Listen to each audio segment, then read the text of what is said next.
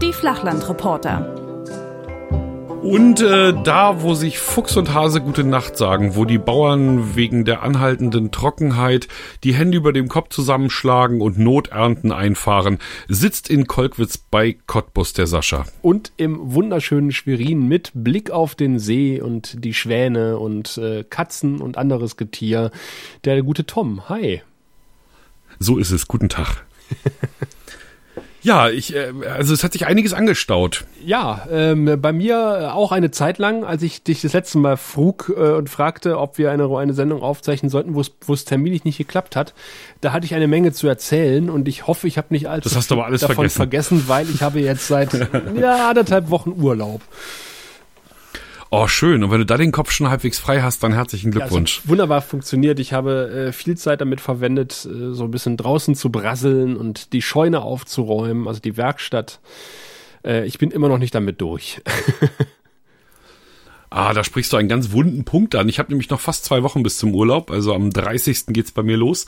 Ähm, und der Urlaub wird komplett oder nahezu komplett hier verbracht werden denn bei uns ist ja der große Umbau äh, kommend. Äh, der steht ja bevor, unmittelbar sogar. Und am Dachboden ähm, so, ne? Oh, oh, na, das ist ja ha, längst Ach, okay. äh, Geschichte. Nein, nein, wir sind jetzt bei den neuralgischen Punkten, nämlich äh, da, wo man immer rein und raus geht und wo jetzt Küche und Bad neu gemacht werden und ähm, man dann erstmal eine Weile ohne Bad dasteht und ohne Küche. Und das mit dem Bad lässt sich noch lösen, denn es gibt ein Zweitklo im Haus, aber äh, so ohne Küche, ne, das äh, hat man ja vorher nicht so überlegt, ne? Ja, also ich zumindest nicht. Mir nicht so bewusst gemacht. Freuen sich die Nachbarn.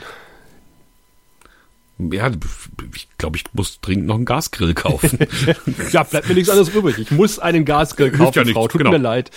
Es, sorry, ja, ja. aber was willst du denn machen? Und ich meine, da man ja eigentlich auch draußen jetzt dann abspülen muss, müssten wir eigentlich gleich eine komplette Outdoor-Küche hinstellen. Da wird dir nichts anderes übrig bleiben. Möglicherweise kann ich die Küche, die meine Frau ja für die Küche ausgesucht hat, verkaufen und stattdessen eine Outdoor-Küche hinstellen. Ich habe ja eine Sommerküche seit letztem Jahr. Mm, Neid. Ja, und äh, diverse Plumpsklos. Also äh, ich habe das Problem jetzt nicht. Im Sommer ist es, geht es ja noch. Ne? Da kann man ja auch mal draußen an die Hecke äh, sich stellen, wenn man mal aufs Klo muss. Aber du hast ja zwei Klos, hast du gesagt. Und einen Außenwasseranschluss hast du doch hoffentlich auch.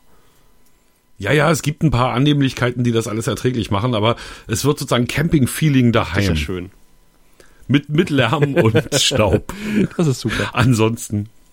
Nee, und insofern geht's mir ein bisschen so, wie es einem immer beim Endsport geht. Ne? Also so langsam werden die Beine schwer, so langsam wird der Atem kurz und ähm, also wenn mir einer sagen würde, du darfst morgen in Urlaub, hätte ich auch nichts dagegen. Also es ist ähm, so, äh, ich hatte glaube ich irgendwelche vier Tage im Februar und viel mehr nicht dieses Jahr und das ist alles, ähm, das ist alles nicht schön. Das, äh, ich meine, dafür jetzt vier Wochen.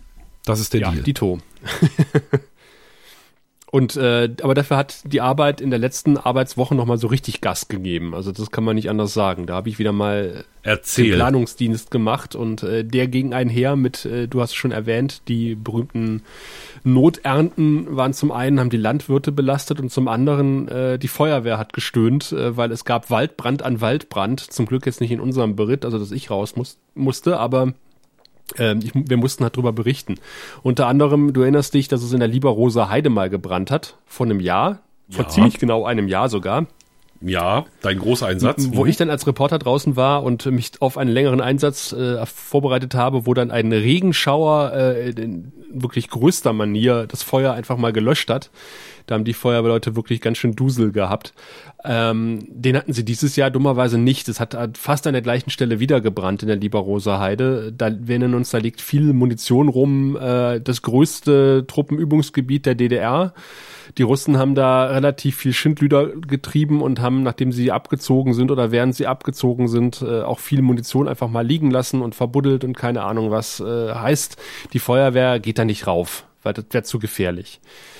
Im Gegensatz zum letzten Mal oder zum letzten Jahr konnte dort aber ein Hubschrauber drüber fliegen. Im letzten Jahr ging das nicht, weil das auch selbst für die Hubschrauber zu gefährlich gewesen wäre, wenn da irgendwas in die Luft gegangen wäre, im wahrsten Sinne des Wortes. Dieses Mal konnten sie mit Löschhubschraubern drüber fliegen. Ähm, es war trotzdem ein, ein, ein ziemlich äh, heftiger Einsatz. Also es hat richtig viel dort gebrannt. 200 Hektar, teilweise waren es 400 Hektar, die in Flammen standen. Und äh, da mussten wir natürlich auch gleich drauf reagieren als äh, Berichterstatter. Unfassbar. 400 ja, Hektar. Das ist eine Menge Holz, im wahrsten Sinne des Wortes. Mhm. Wobei in der Liberosa Heide, das ist ja das Schöne dran, äh, hast du äh, relativ viel Bodenvegetation und Buschwerk und sowas. Das heißt, äh, das, das Feuer geht eigentlich so mehr oder weniger unten lang und geht nicht in die Wipfel rein. Dafür stehen die Bäume auch nicht dicht, dicht genug, weil das mehr so eine Heidefläche ist. Das heißt. Wie, wie lange wart ihr damit beschäftigt? Oh, ja, es hat zwei Tage gedauert, dann war es erstmal wieder aus, dann war es zwei Tage aus und hat es wieder angefangen an einer anderen Stelle. Und äh, da war auch kurzzeitig ein Dorf in Gefahr, hätte evakuiert werden müssen. Und das war aber schon der erste Urlaubstag. Das hat mich dann nicht mehr so tangiert. Ich habe es aber mitbekommen, weil wir als RBB dort ein Hitze-Spezial gemacht haben. Und ich hatte noch mit organisiert äh, dass das irgendwie bei uns in der Region stattfinden könnte, eventuell. Und habe alle, hab das so disponiert, dass die Teams irgendwie einsatzbereit waren am Abend. Und es hat sich ja dann rausgestellt, das war tatsächlich nötig, weil äh, das Live wurde dann quasi aus der Liberosa Heide gesendet.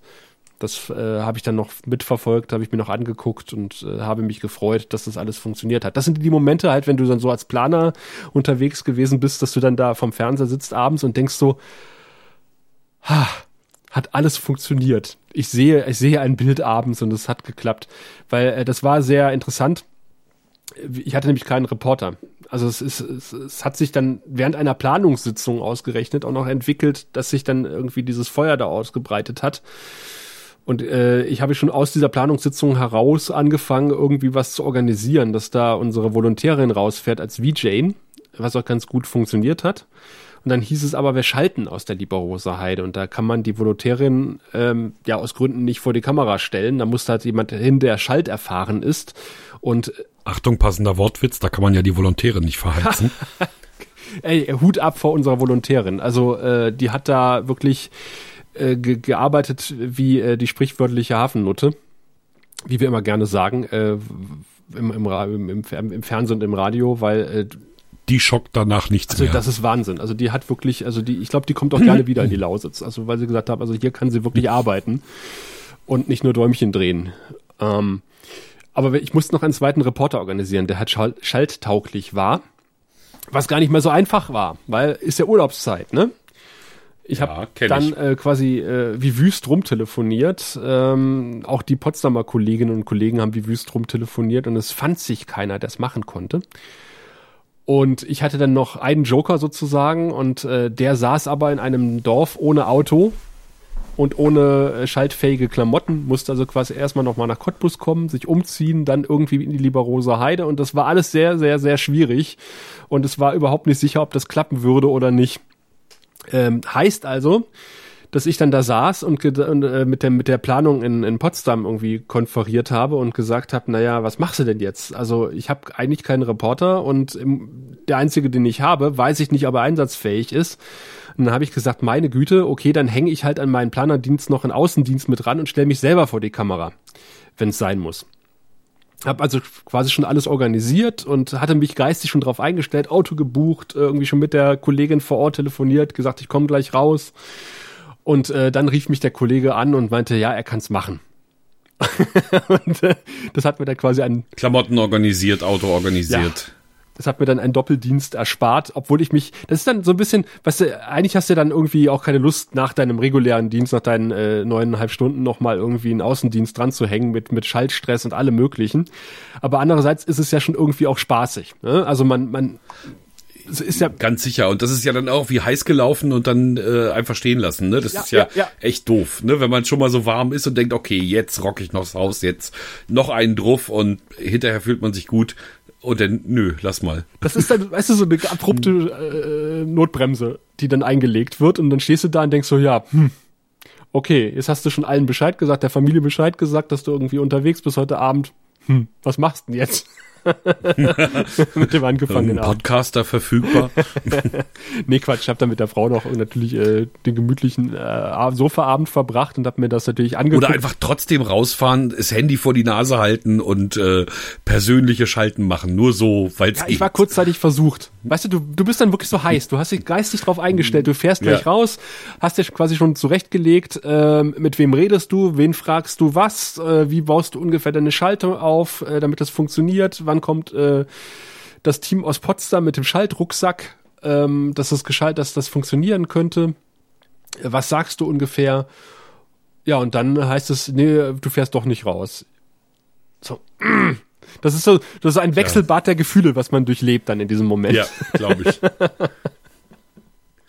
Ja, Mensch, ich dachte, ich kann dir eine gute Geschichte erzählen, aber das hat sich hiermit echt erledigt. Wieso? Das ist wirklich zum Schreien. Ähm, sagen wir so, mit komplett anderen Parametern kann ich dir fast die Ach, gleiche Geschichte erzählen. Okay. Nur, dass ich natürlich nicht als Planer arbeite. Ähm, bei uns äh, war es Mittwochabend 17 Uhr, ein Feld brennt eines von vielen in Mecklenburg-Vorpommern. Jeden Tag brannten mehrere Felder, bis die Bauern endlich verstanden hatten, dass es ganz gut ist, noch so eine Furche ums Feld zu ziehen und ein bisschen Wasser bereitzustellen. Aber das haben sie jetzt, glaube ich, im Griff. Ähm, an diesem Mittwoch jedenfalls nicht. Um 17 Uhr brannte, brannte bei Groß-Larsch, Neustadt-Lewe die Ecke, da war jetzt gerade die Airbeat an der A14, brannte ein Feld. Das habe ich noch nicht so richtig für voll genommen. Ich hatte Tagesdienst. Am nächsten Tag allerdings äh, zeigte es sich, dass das äh, Feuer übergegriffen hatte auf ein Waldstück auch erstmal nichts Besonderes, zumal es lange nicht die Dimensionen hat wie bei euch. Ähm, das ganze Waldstück ist 20 Hektar groß, gebrannt davon haben etwa fünf. Oh. Ne? Das Ganze aber dummerweise ganz nahe der A14, die dann auch relativ schnell gesperrt wurde. Und die Feuerwehrleute haben genau die Erfahrung gemacht wie bei euch. Sie sind rein in den Wald, haben ihre Schläuche ausgelegt, haben angefangen ähm, und auf einmal fängt es an zu knallen. Oh. Ähm, und sie stellen fest, oh, ähm, hätten wir mal vorher in die Karte geguckt, das ist ein munitionsbelastetes Gebiet. Da haben sie nach dem Zweiten Weltkrieg einfach äh, Zeug entsorgt. Mhm. Ne, und äh, es ist halt, glaube ich, nicht Klasse 4, also, ne, also nicht rot hier, nicht muss sofort beräumt werden und deswegen ist das halt ne, Schilder an Waldrand und fertig ist. Also die Feuerwehrleute wie bei euch wieder raus. Bundeswehr-Hubschrauber ja. kommt mit so einem berühmten Wassersack, fliegt paar Mal drüber. Das Feuer lässt sich überhaupt nicht irritieren. Das geht tief in den Waldboden runter. Der ist auch, ne, weil er lange nicht betreten und gut gepflegt, ne, und Sturm, Waldbruch hier von den Stürmen der letzten Monate. Ne, also das Feuer hat so richtig äh, die Chance zu leben. Holen Sie also aus ähm, ähm, Sachsen-Anhalt zumindest, ich komme aus Seehausen, glaube ich, ähm, holen Sie zwei Löschpanzer und einen Bergepanzer. Oh, geile Dinger. Ja, die Teile selber haben ja schon eine super geile Geschichte, wurden in der Tschechoslowakei gebaut auf Basis des T55, des russischen T55, ähm, und sind im Katastrophenschutz dort gelaufen. Und eine Firma aus Seehausen in Sachsen-Anhalt, als einzige in Deutschland, hat davon eine ganze Menge aufgekauft und hat die immer noch im Einsatz. Hat sich also, das sage ich jetzt mal so laps, äh, so einen Sack DDR-Panzerfahrer besorgt, ne, die dann wahrscheinlich neue Panzerfahrer ausbilden und äh, damit können die jetzt durch den Wald heizen. Also drei Tieflader, zwei Löschpanzer, ein Bergepanzer drauf und ab in den Wald fahren sie also fleißig irgendwie wieder 24 Stunden durch den Wald und pusten da äh, literweise Wasser hin und das Feuer sagt, pff, leck mich doch, ich mach trotzdem weiter. Mhm. Ne, fliegen sie also zwischendurch immer mit so einem Wärmebildkamera äh, drüber, um zu gucken. Keine Besserung. Ähm, sie holen das THW. Das THW staut einen Kanal an, baut also mal eben einen Damm, Ne, und, und staut Wasser an.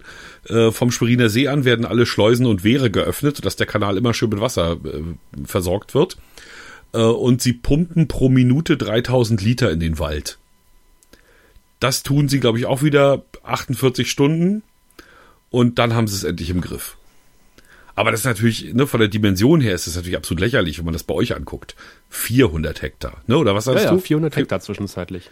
400. Bei uns waren es fünf, wie gesagt. Ne? Also das Problem war eben nur, dass sie es nicht auskriegten, dass die Autobahn gesperrt war. Dadurch hat es äh, viel Auswirkungen. Mhm. Ne? Es war eben die ganze A14 war, war auf einer entscheidenden Stelle gesperrt und ähm, zum Teil sogar bis ans Kreuz Schwerin, also A24 ran und die umliegenden Straßen. Das machte die ganze Sache spektakulär. Ne, ansonsten, wir hatten natürlich die üblichen Bestecke am Start, also auch ne, geschaltet von dort. Ich war als Hörfunkreporter unterwegs, das war auch schön. War unter anderem auch nachts da. Ne, also haben wir mal so eine Nachtwache angeguckt und äh, mit den Leuten geredet, mir den Damm angeguckt. Ansonsten kommst du ja nur auf einen Kilometer ran. Das ist ja so offenbar diese magische Grenze, die sie bei allen Munitionsfunden äh, einhalten, wo sie sagen, hier innerhalb eines Kilometers Radius raus, weg mit euch. Und eben auch wir als äh, Medien durften dann nicht. Ja, das ist das große Problem. Also in der Lieberoser Heide war dann auch die Einsatz, die mobile Einsatzzentrale halt auf einem Parkplatz an der, an der Bundesstraße oder Landstraße was natürlich gute fünf Kilometer vom eigentlichen Brandort weg war, was aber auch Sinn ergibt. Genau, man ja? fühlt sich als Reporter ein bisschen verarscht. Ja, aber es ergibt ja irgendwie aus einsatztaktischer Sicht, Sicht äh, Sinn, dass du nicht irgendwie 500 Meter neben dem Waldbrand dein mobiles Lagezentrum aufbaust, äh, genau. mit dem du dann eventuell ganz schnell sehr mobil sein musst, sondern man geht ja. in, in angemessener Entfernung dahin, was natürlich dann den Kollegen in Potsdam und äh, in den innerhäusigen Redaktionen immer sehr schwer zu vermitteln ist, weil die sagen, wir wollen Flammen sehen und so. Ja, ja gut, aber wir stehen halt hier. Nee, ja. bei uns nicht. Mhm. Genau. Nee, wir hatten irgendwie ein bisschen Glück, weil wir an einem Tag, also unser, mein, mein Fernsehreporter-Kollege hatte echt Schwein, der hat ähm, mit den Panzerfahrern äh, Kontakt mhm. gehabt, die kamen gerade aus dem Wald und die haben noch mal eine eigene Drohne, ja. mit der sie drüber fliegen. Und das Material hat er halt bekommen. Ja, Dadurch hatte er natürlich tolle Bilder, ne? Weil das ist ja dann eine Drohne, die das auch ab kann mit ein bisschen Rauch und so. Ja, von den Johannitern, die hatten eine Drohne. Ähm, davon haben wir Bilder bekommen. Und natürlich hat unsere Volontärin ähm, den, den Förster bezirzt, also nicht bezirzt, aber sie hat einfach ganz, ganz nett mit ihm geredet und, äh, und er hat sie dann mit reingenommen. Also äh, bis an die Waldbrandkante sozusagen, mit Absprache mit der Feuerwehr und dann hatten wir natürlich dann auch unsere Waldbrandbilder die wir da mit da reinmachen konnten. Dazu kommt natürlich, äh, was bei euch wahrscheinlich ähnlich ist wie bei uns, äh, die absolut geile Handynetzabdeckung. Ja, Edge. Ich sag bloß Edge. Das heißt, du. Ja, und dann fährst du raus und schaltest mit der MuPro. Ja, genau. Ich sag, nee, mache ich nicht. Genau das. Du hast ja auch beim, beim Video, haben wir schon drüber gesprochen, diese, diese, diese Videorucksäcke, quasi mit diesen äh, vier oder, oder acht oder 16 LTE-Karten hinten drin. Äh, die bringen dir aber nichts, wenn du einfach kein Handynetz hast. Wenn kein LTE ja. da ist, genau. Dann stehst du mit ja, dem ja. Ding da. Das heißt, du musst einen Satellitenablink irgendwie besorgen. Das Nee, ich hatte, also weil ich eben auch, also ich, mir ging es ja ein bisschen wie dir, ne? Du stehst als Reporter in den Startlöchern und denkst so, Mensch, also hast du eigentlich lang nicht mehr gehabt, so ein, so ein Einsatz mit so, mit so einer klaren Entwicklung. Hm. Ne, das ist ja relativ angenehm. Also im Vergleich zu, ich sag mal, politischen Verfahren oder Gerichtsverfahren oder, oder irgendwelchen Entwicklungen um Genehmigungsverfahren ist ja so ein Waldbrand, jetzt mal ganz böse gesprochen, ja was ganz Klares. Ne? Da brennt ein Wald und der soll nicht mehr brennen. Ne? Und äh, dein, dein, deine Berichterstattung ist völlig klar. Was tun sie? Und hat es Erfolg? Ne? Du kriegst also deine einzelnen Fakten und sammelst dir noch ein bisschen selber Zeug zusammen, unterhältst dich mit interessanten Leuten, hast die im Zweifelsfall auch im O-Ton. Ne? Also es ist so ein, so, ein, so ein, da kann ein Reporter ja wirklich mal, mal aus dem Vollen schöpfen. Mhm. Ne? Immer zu passiert irgendwas und das hat mich ja auch bewogen am Donnerstagnacht, also ich hatte Freitag Frühdienst, Donnerstagnacht eben rauszufahren. Ja, ja. Ne, das, äh, hinterher wurde ich irgendwie groß angeguckt. Und, wieso, wieso, wer hat denn dir das gesagt? Und ich, das hat mir keiner gesagt, das ist mein Job. Also, ne, wenn ich Frühdienst habe und ich will da was zu erzählen haben auf dem Sender, dann muss ich mir halt vorher angucken, was da zu erzählen ist. Ja, klar. Ne, und es ist jetzt auch nicht so schlimm, es ist eine halbe Stunde Fahrt, nachts zumindest, wenn man ein bisschen schneller fahren kann. Ähm, die Polizisten waren total entspannt. Ne, da musste ich jetzt nicht irgendwie mit Ausweis oder so, ne, sondern es war schon total okay. Die in der Leitstelle waren entspannt, weil sie halt letztendlich ja nichts tun können. Mhm, klar. Ne, die sitzen ja letztendlich bloß da und kontrollieren die Lage und erst am Tag geht's dann wieder äh, mit neuer Kraft so richtig weiter. Ähm, also das war, das war einfach gut. Ne? Das war so für einen Reporter einfach gut. Und am Freitag am Tag konnte ich dann logischerweise nicht mehr, ne, wenn du irgendwie die ganze ja, Nacht logisch. da draußen bist. Hat ein Kollege netterweise übernommen und der hat einen Ü-Wagen gekriegt. Ne? Oder zumindest ein Satkar mit Techniker, also VW-Busgröße. Ne? Also irgendwas, was äh, professionell bedient äh, wird und dir ermöglicht, äh, live an alle Anstalten zu senden. Ich werde aus dem Schlaf geholt am Freitag mit der Frage, ob ich am Sonnabend noch mal raus könnte. Ja, ich hatte geschlafen, also ne, ich, also habe ich zugesagt, klar, natürlich, ähm, und habe aber gleich hinterher eine SMS geschrieben, was ich dann bräuchte und wann der Ü-Wagen wo sein soll. Und dann stellte sich raus, die haben mich gelingt. Die wollten mir gar keinen Ü-Wagen geben. Die haben mir so eine so eine so eine ganz beschissene Schicht übergeben. Also ich bin rausgefahren früh, habe mich mit den Leuten unterhalten, Töne gesammelt etc. Und dann habe ich danach noch mal acht Stunden im Funkhaus gesessen. Äh, okay. Und habe eigentlich nur zugeschnitzt. Weißt du, also habe eigentlich nur die Nachrichten, so die Entwicklungen am Telefon quasi, die ich einholte, dann irgendwie weitergegeben. Ne? Also habe einfach Stücke am, am Akkord produziert und irgendwelche Talks mit, was war das, NDR Info war das eine und hier bei uns auf dem Sender nochmal mhm. und sowas alles. Ne? Das war, also da war ich ja ein bisschen das fand ich ja doof. Ja, ja. Aber das. Ne, zumal ich dann noch bemerkte, dass mein Fernsehkollege einfach nur, weil er ein Fernsehauto hatte, ich wurde nämlich am, am äh, Sonntag früh tatsächlich hier und da abgewiesen von Polizisten. Ähm, nur weil, ja, nur weil der so ein blödes Fernsehauto hatte und damit voll wichtig aussah, durfte der halt beim THW vorfahren und sich die Pumpe angucken. Ne? Und, und bei mir stand aber der Polizist und sagte, nee, ist nicht. Hm. Aber das. Dann ist das ja auch ein kleiner Gott, ne? Also wenn der jetzt ja, gerade bei der Leitstelle anruft und sich irgendwie eine Genehmigung holt, dann, ja, kannst ihn ja nicht umboxen, ist ja ein Polizist. Im Zweifelsfall ist der auch stärker als du. Ja gut, also ich habe da dann äh, zum Glück eine ganz gute Verbindung zur Feuerwehr. das ist ja. Ach. das, das, war halt irgendwie auch total lustig, weil ich hatte, ich hatte vom, äh, von der Feuerwehr halt auch relativ viel mit dem Kreisbrandmeister zu tun äh, in dieser Woche, weil der hat nämlich seine Verabschiedung bekommen. Und der stand quasi gerade neben der Kollegin, als ich mit ihr telefoniert habe. Und der, der rief dann schon, als, als er mitgekriegt hat, mit wem sie telefoniert, dann so, ey, schöne Grüße an Sascha. das ist schon schön. Ja, das ist der Trick. Aber ich kann jetzt nicht auch noch in die Feuerwehr eintreten, nee. nur damit ich irgendwie unter Umständen meinen Job ein bisschen leichter habe. Also Aber, äh, das geht zu weit. Das war halt auch so ein, so ein Du wohnst ja auf dem Dorf, du musst eh in die ja, Feuerwehr. Das ist richtig. Außerdem kommst du ja aus der Feuerwehr. Aber das war auch so eine Hürde, dass ich gesagt habe, naja, ich, ich überlege zweimal, ob ich da nun rausfahre über diesen Waldbrand berichten, weil ich zu viele von der Feuerwehr kenne, die da halt sind. Und ich versuche das schon noch ein bisschen zu trennen, dass ich zumindest in dem, in dem Heimatkreis, wo ich in der Feuerwehr bin, nicht unbedingt über die Feuerwehr berichte. Ja, du wirst ja keine heroische Hymne auf die Feuerwehrleute äh, singen. Ja. Ne, sondern was, was hat man bei dem Job zu tun? Ich meine, klar gibt's irgendwann auch einen emotionalen Moment, wenn man das will, aber das tut ja nicht Not. Also man kann ja einfach sagen, hier, ne, so viel Liter Wasser, da liegt der Schlauch, ähm, C-Rohr klappt nicht, Nummer größer, nochmal welche nach äh, alarmiert und so. Weißt du, also ist ja, das, ne, ist ja, also we, wem nützt es, ist ja immer bei PR die Frage, ja, ne? Und in diesem Fall muss man ehrlich sagen, wem, wem solltest du da außer dem Hörer nutzen? Vor, äh, vor, vor allen Dingen ist der Nutzen da relativ groß, wenn da jemand steht, der sich ein bisschen mit der Materie auskennt. Der ja, einschätzen Solange kann. er nicht Feuerwehrsprech äh, ja, ja, aber das äh, anwendet. versuche ich ja zu vermeiden. ich bitte darum. Ja. Aber ich habe mich gewundert, dass ihr dann wirklich mit, äh, mit, mit, mit Leitungen, also mit Rohren da irgendwie operiert, weil äh, normalerweise, also in, in Brandenburg ist die Waldbrandtaktik, dass du mit, mit Tanklöschfahrzeugen äh, quasi die, die Schneisen lang fährst und einfach. Mit, mit Schläuchen tatsächlich, nicht mit Rohr, mit Schläuchen tatsächlich. Ja, ja, meine ich, ja, mit Schläuchen, genau. Achso, weil du Rohre gesagt hast. Äh, ja. Rohre sind für mich ja irgendwie was Festes. Schläuche hingegen erst dann, wenn Wasser ja, also drin ist. Normalerweise werden hier überhaupt keine Schläuche mehr ausgerollt beim Waldbrand. Also das ist dann, also außer es ist was Kleines. Normalerweise machst du dann äh, quasi äh, mit, den, mit den Tanklöschfahrzeugen direkt mit den, mit den sogenannten Monitoren, die oben drauf sind, also mit den Wasserwerfern sozusagen, äh, machst du direkt von den Fahrzeugen runter. Gib ihm. Stimmt, die habe ich noch vergessen. Die haben sie tatsächlich am Sonnabend auch noch zum Einsatz gebracht. Also bei uns war es hier, um das nochmal zu vervollständigen, Mittwochabend Ausbruch, äh, Montag war wieder gut. Ähm, nee, das haben sie dann am Schluss auch nochmal gemacht, dass sie nochmal einen Haufen, sie haben es dann der Einfachheit halber Wasserwerfer genannt, aber es könnte sein, dass es die Dinger sind, von denen du sprichst.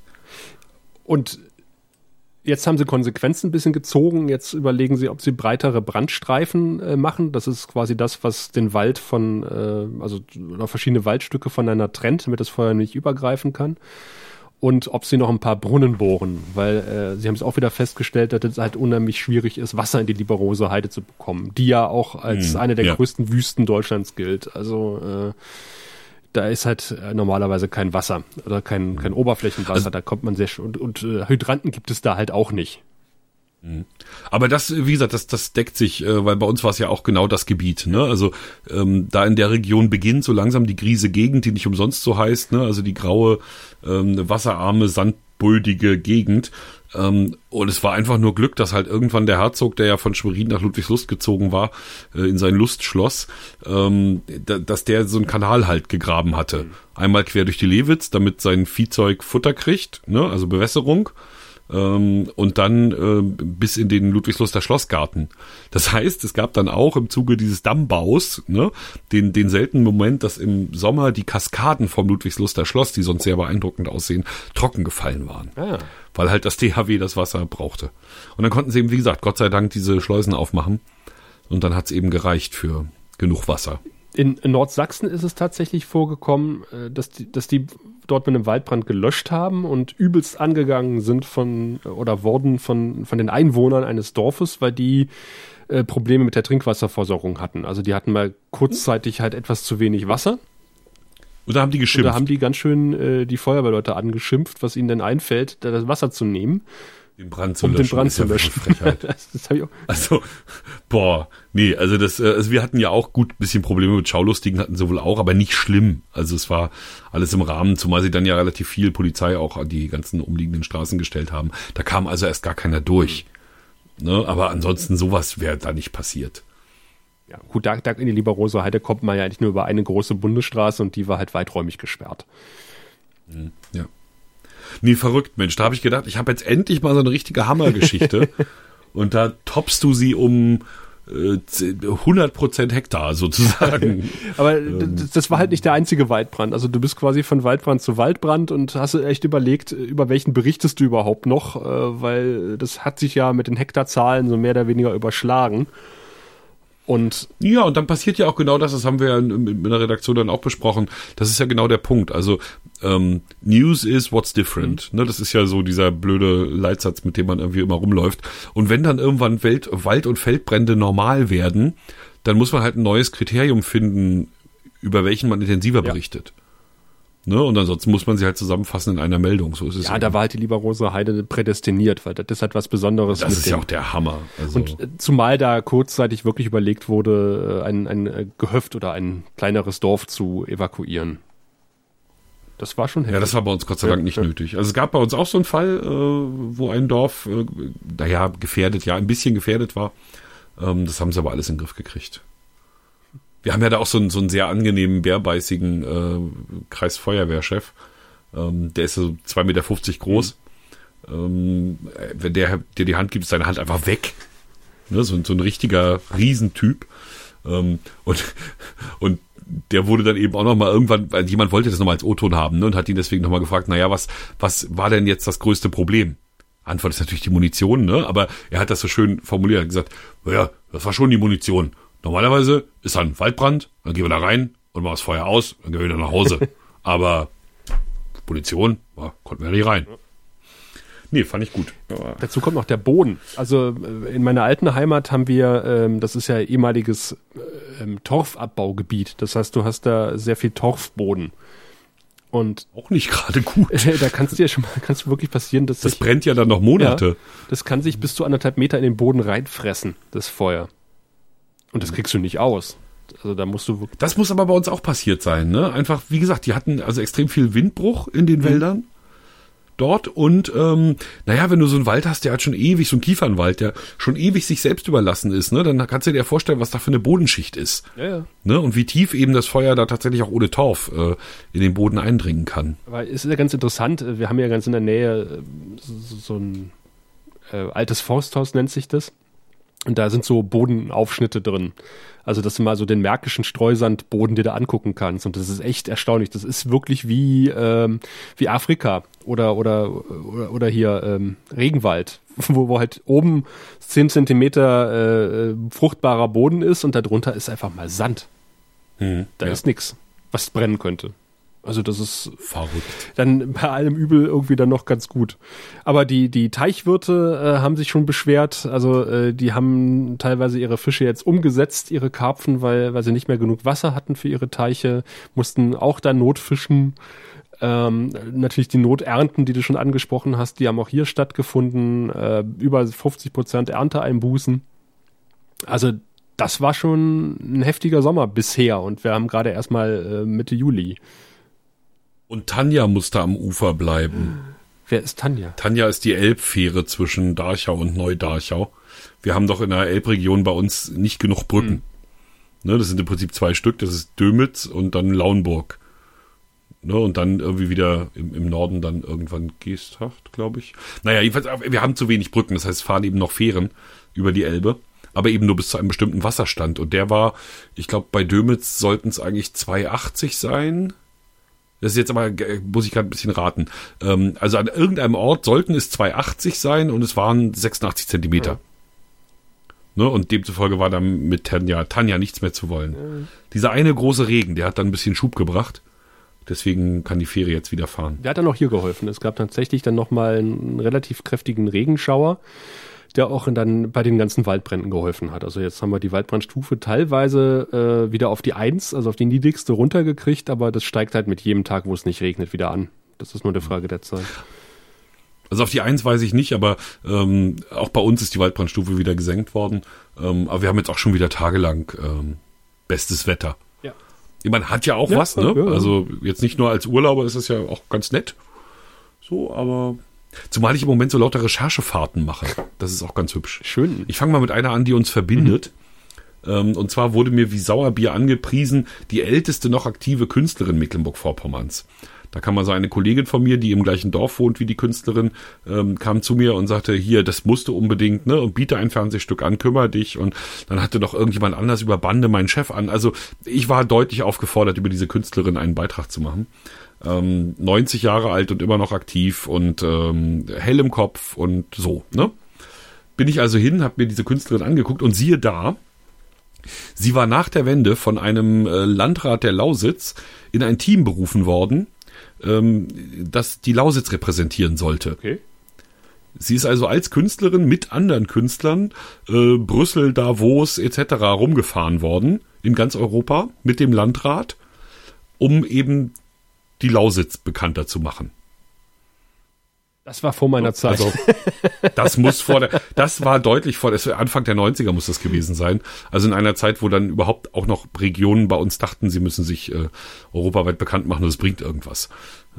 Hat sich ja dann äh, auch gegeben. Ähm, nee, das war sozusagen die Verbindung und ansonsten bin ich im Moment viel unterwegs für, ich nenne es mal eine Dorfgeschichte XXL. Ja. Also es gibt äh, eine Produktionsfirma, die hat eine Idee und mit der Idee sind sie zu mir gekommen und jetzt versuchen wir sozusagen die dem NDR unterzujubeln.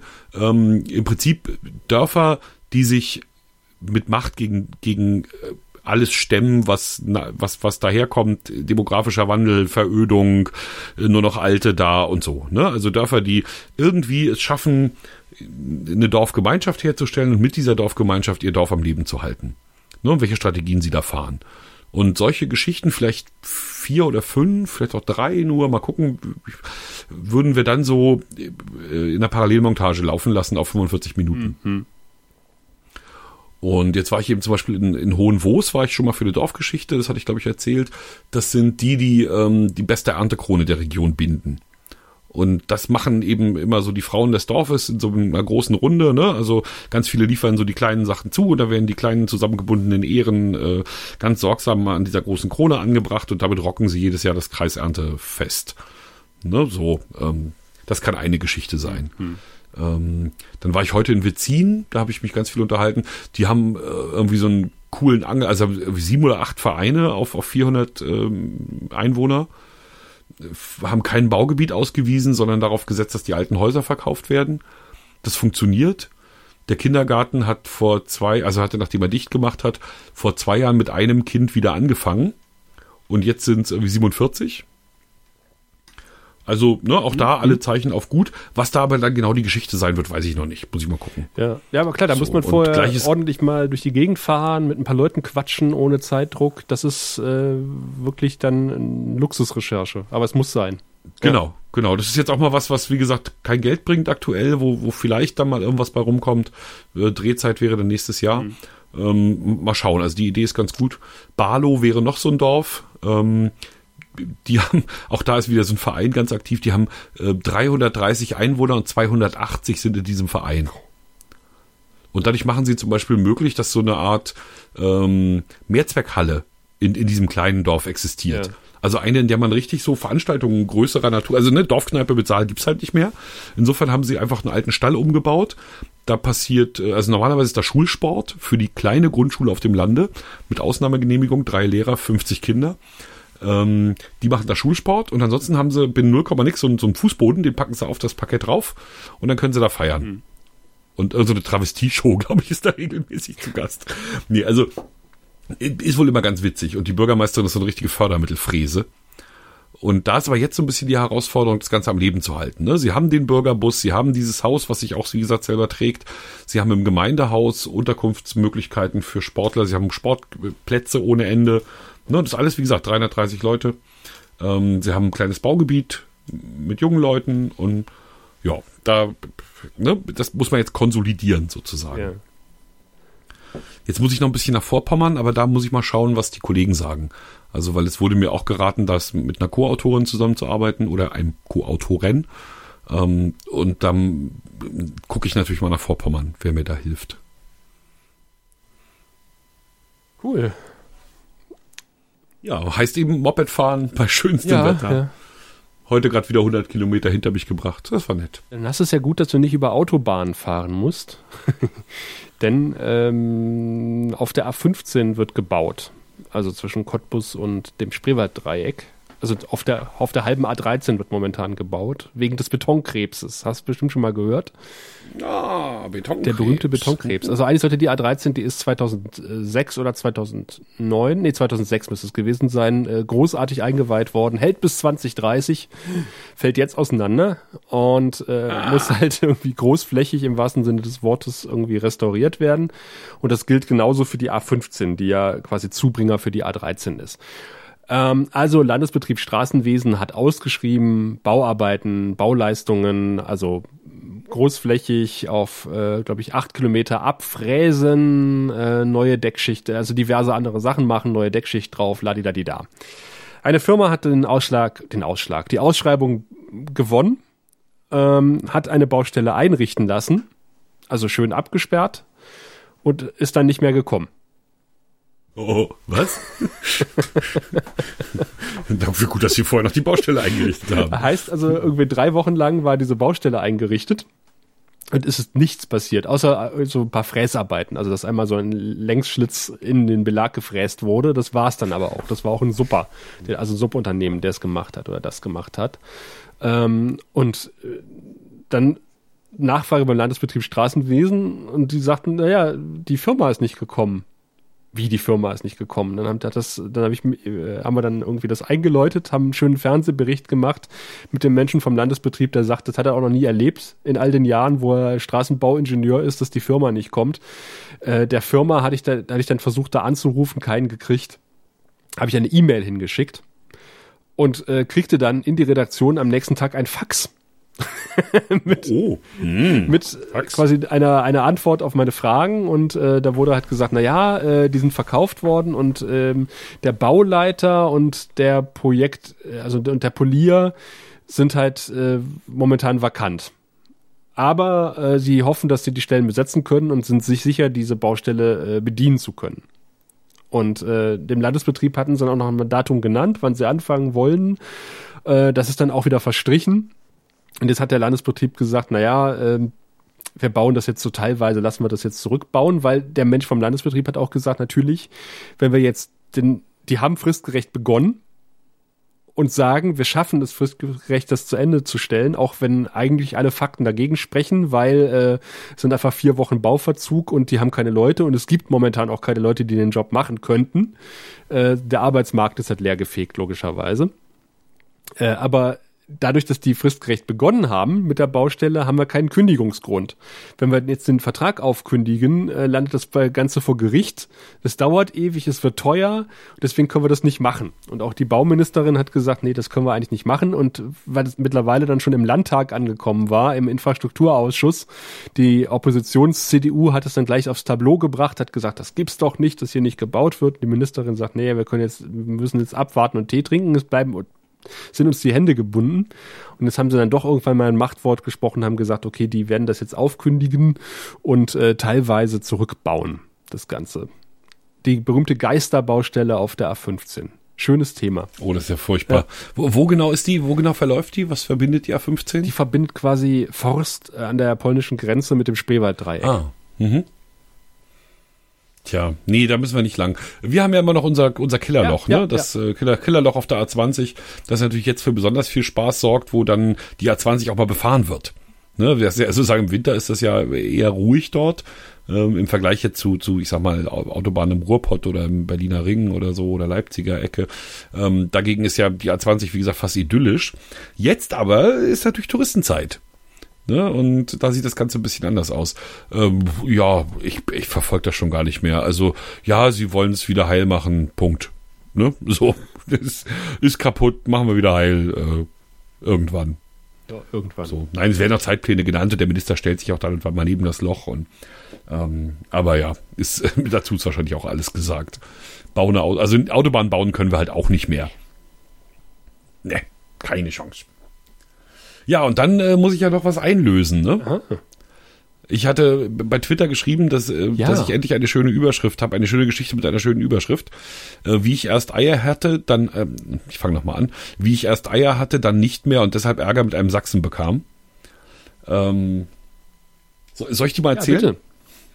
soll ich von vorne anfangen? Ja, das wäre am sinnvollsten. Mache ich. Ähm, es gibt südlich vom Parchim ein kleines Dorf mit, schon 300 Einwohnern, äh, heißt Ziegendorf.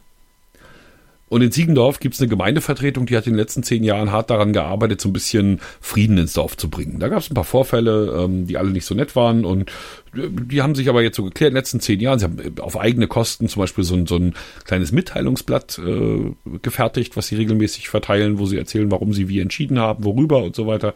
Ähm, naja, Ziegendorf, äh, kein, kein, kein wunderschönes Dorf, aber äh, ja, ne, geht. So, mit, wie gesagt, Gemeindevertretern, ähm, die, die sich kümmern. So, me- mein Eindruck zumindest. Jetzt allerdings lief Ziegendorf Sturm. Ähm, die Gemeindevertretung hatte nämlich äh, die Aufstellung eines B-Plans beschlossen. Und äh, wer sich da ein bisschen auskennt, weiß, also ein, ein B-Plan macht man, damit danach an der an einer bestimmten Stelle, die man definiert in diesem B-Plan, etwas gebaut werden darf. Und in diesem Fall ging es um den Bau einer Freiland-Legehennenanlage.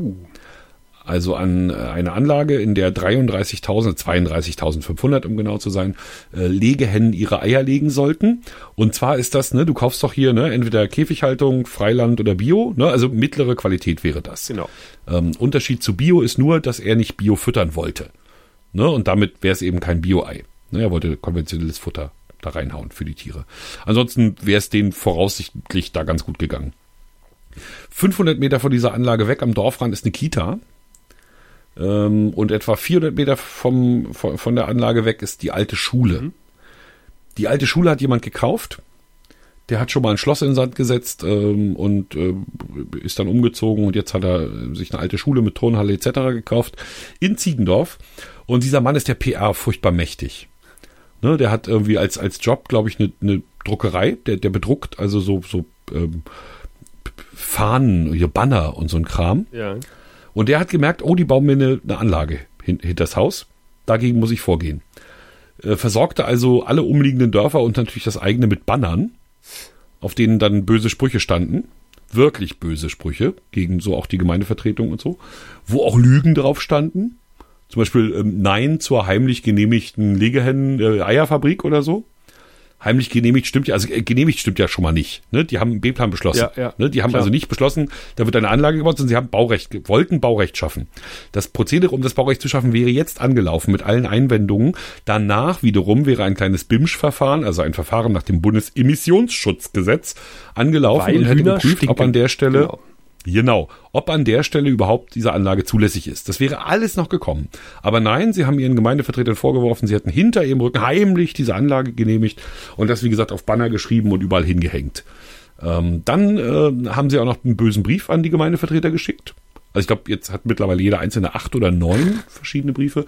Einer davon ist richtig so mit Drohung. Ne, sie werden also hier, ne, stellen sich vor beim Bäcker, sie werden immer, wenn sie darauf angesprochen, sie werden gemieden werden, soziale Isolierung und so, ne, und wir werden sie in Haftung nehmen persönlich, falls hier die Grundstücke an Wert verlieren und so weiter und so fort. Also richtig das dicke Brett gebohrt. So, das ist sozusagen die Vorgeschichte. Ähm, darüber habe ich einen Beitrag gemacht. Erst ein bisschen Hörfunk und dann am Ende Fernsehen. Und jetzt weißt ja selber, ne, wie berichtet man über etwas, was es noch gar nicht gibt.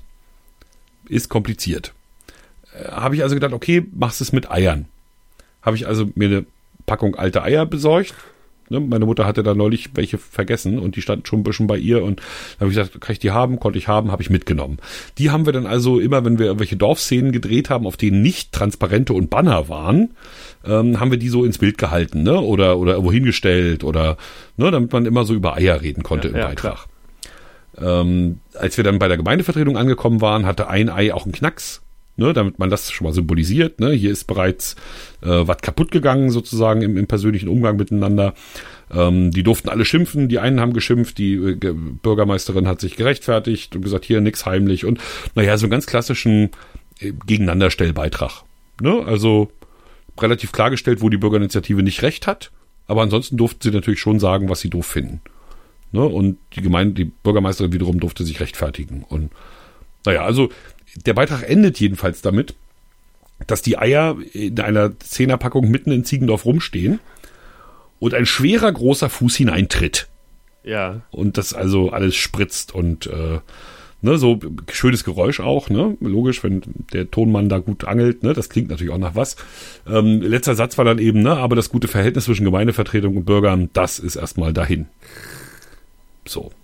Ähm, ich bekam eine böse E-Mail zur Sache, wo also eine Frau sagte, hier, das ist ja hier, sie, sie erzählen ja Unfug und so, ne? Und konnte ich relativ schnell widerlegen. Und dann kam ein Anruf aus Dresden. Okay. Der hatte erst auf Band gesprochen. Ähm, mein Chef sagte hier, das, äh, da, da kümmere ich mich nicht drum. Bitte, mach mal. Da ist die Nummer, Ja. kümmere dich. Habe ich mir das angehört. Ein offensichtlich älterer Herr, erregt, ke- kennst du die Sache mit dem Ja, Röschenhof? ja, ja, der, der Röschenhof. Genau, der Röschenhof. Also, ne, also ein, ein etwas älterer Herr war so stinkig über meinen Umgang mit den Eiern, dass er wirklich äh, naja, geschimpft, aber also es gipfelte dann in der Ansage, ähm, dass der Reporter, der das gemacht hat, nie in seinem Leben wieder ein Ei kaufen dürfe. Das, ne, das solle man doch sicherstellen. Wer so mit Lebensmitteln umgeht und ähm, nach dem Krieg und das, also das war so ein bisschen das ganze Programm. ähm, und da stand ich also nun und wurde beschimpft von einem Sachsen ähm, und musste damit irgendwie umgehen. Und da wir ja jetzt aber transparent sind und unsere, ne, wir nehmen ja alle ernst und wir nehmen demzufolge auch solche Leute ernst, musste ich den anrufen. Hatte ich seine Frau am Telefon, hab seiner Frau dann erklärt, dass das alte Eier waren, ne? Und das, ja, ja. also man die eh nur noch mit ganz viel Vorsicht hätte irgendwie benutzen können. Und ja, sagt sie, das mag ja sein. Aber das hätte man ja auch einfach verbalisieren können. Also man hätte da so ein starkes Bild hätte es ja nicht gebraucht. Also überhaupt Lebensmittel kaputt machen, auch was für eine Vorbildwirkung ich da an den Tag legen würde. Und wenn das jetzt schon, ich sag mal, faule Eier sind, dann hätten wir es ja wes sagen können. Oder ranschreiben. Das hier jetzt, ne? Also für diesen Beitrag wurden keine Eier geschändet. Ne, das hätte, hätten wir ja irgendwo, hätten wir das ja vermerken können. Und dann haben wir uns noch ein bisschen darüber unterhalten, äh, wie das mit mir und den Eiern so ist. Ähm, sie, war irgendwann gnädiger gestimmt, weil ne, hatte sie ja ernst genommen und ihre Sorgen ernst genommen. Und dann hat sie noch ein bisschen gesagt, dass ja, das sei ja mal auf den Dörfern so, ne? Die Leute aus der Stadt ziehen aufs Dorf und dann wundern sie sich, dass es stinkt, dass da Landwirtschaft ist. Na, was man dann so redet. Und so kam ich dann irgendwann aus der Nummer raus. Ja, letzte Entwicklung des Ganzen. Ähm, der Investor hat gesagt, ich mache nicht mehr mit. Und damit ist die Sache jetzt wahrscheinlich vom Tisch. Vorher, Und die Stimmung im Nein, Dorf ich- ist wahrscheinlich trotzdem im A- Eimer jetzt, ne? natürlich ist die im Arsch, weil, weil die haben wirklich, also erstmal denke ich, dass keiner von den Kommunalpolitikern, Ehrenamtler, wie gesagt, ne, die alle ihre Freizeit da verbringen, ähm, sich nochmal aufstellen lassen wird. Also sie werden im, zur nächsten Kommunalwahl nächstes Jahr komplett neue Kandidaten finden müssen. Die werden das nicht nochmal machen. Einfach weil die Art und Weise, wie man da miteinander umgegangen ist, ne, wie speziell die Bürgerinitiative gearbeitet hat, unter aller Kanone war. Ne, also sie hätten immer noch dagegen sein können und das Ganze auf einer vernünftigen Ebene lösen. Aber die Art und Weise, wie sie ihre Gemeindevertretung in, ins Visier genommen haben, ne, also man hätte ja nur alles Mögliche ins Visier nehmen können. Ne, den, den Investor, das Stalu, also das Genehmigungsverfa- die Genehmigungsbehörde, das Amt, weiß der Geier, ne? Aber man kann doch erstmal, also da hat jemand Land in der Gemeinde. Ist, schade, dass es ein Investor ist und nicht der private Bauer, aber da hat jemand Land. Ne? Und der sagt der Gemeindevertreter, ich möchte da was bauen. Ich zeige euch was. Dann fährt die Gemeindevertretung auf eigene Kosten hin, guckt sich diese Anlage, so eine Anlage mal an und sagt, oh, du, ne, stinkt nicht, sieht gut aus. Kot wird getrocknet, bevor er abgefahren wird, da staubt also auch nichts. Also, ne, k- können wir uns vorstellen. Ne, und dieses können wir uns vorstellen, haben sie mit der Aufstellung des Bebauungsplans äh, quasi äh, dokumentiert. Das Verfahren kommt jetzt. Aber nee, sie haben, wie gesagt, die, die Bürgerinitiative hat dann eine Heftigkeit ähm, äh, Porzellan zerschlagen. Ich glaube, das wird sich so schnell nicht kitten lassen. Oh wei. Und dann, zu allem Überfluss, tauchen am Wochenende äh, in Ziegendorf auch noch 47 schwarze Kreuze auf. Ach, die berühmten. Ja, Warum das habe ich natürlich erst gedacht. Was ist ja, habe ich natürlich erst gedacht, sie, ja, ich weiß auch nicht. Habe ich erst gedacht, es hätte mit der Legehennenanlage zusammen, aber der Ort, wo die Kreuze angebracht waren, die, der war nicht so eindeutig. Mhm. Ne, also ein Kreuz war auch an einer Kita zum Beispiel, Bushaltestelle, öffentliche Gebäude, Bekanntmachungskästen, also ne, völlig wahllos waren die. Ähm, ich habe sie mir angeguckt, auch auch so mit ganz schneller Hand hingesprüht. Ne, also von diesen Profikreuzen, die die identitären Suppennazis überall hinhängen, ähm, waren die weit entfernt. Aber ich denke, dass einfach im Dorf so ein, so ein Kindersuppennazi rumrennt. Ja. Mit vier Kumpels vielleicht, weißt du? Und die werden sich halt die Spraydose genommen haben und gesagt haben, hier, ähm, wenn unser Führer befiehlt, dann gehen auch wir los und ähm, erinnern, das sollen ja diese Kreuze offenbar tun und erinnern an die äh, angeblichen deutschen Opfer der Flüchtlingspolitik. Ja, ja, deswegen. Ne, die, du erinnerst dich, die Syrer sind ja hier eingefallen quasi und haben erstmal alle gemeuchelt. Ja, ja, ist ja, ja. kaum noch, also Schwerin hat ja an Einwohnern verloren, seitdem es ist unglaublich. Nee, äh, also die, die muss man glaube ich nicht ernst nehmen, aber diese Kreuze sind halt zu sehen. Ähm, und wir haben dann beschlossen, dass es in Ziegendorf aber keinen Zusammenhang mit der Legehennenanlage hat. Na, vielleicht schon. Also man, vielleicht hat sich da jemand gedacht, die sind alle momentan sehr aufgebracht und gegen das System.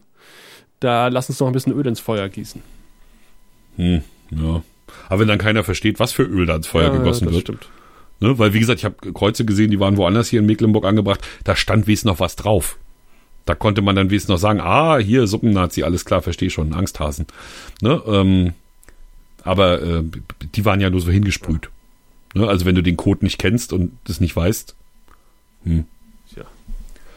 Naja, das war so mein, mein letzter großer Job und zwar einer, den ich auch jetzt tatsächlich fast bis zum Ende verfolgen konnte, ähm, weil es die fast unglaubliche äh, äh, Gelegenheit gab, dass ich aus dieser Gemeindevertretung äh, relativ viele Leute aus anderen Zusammenhängen kannte.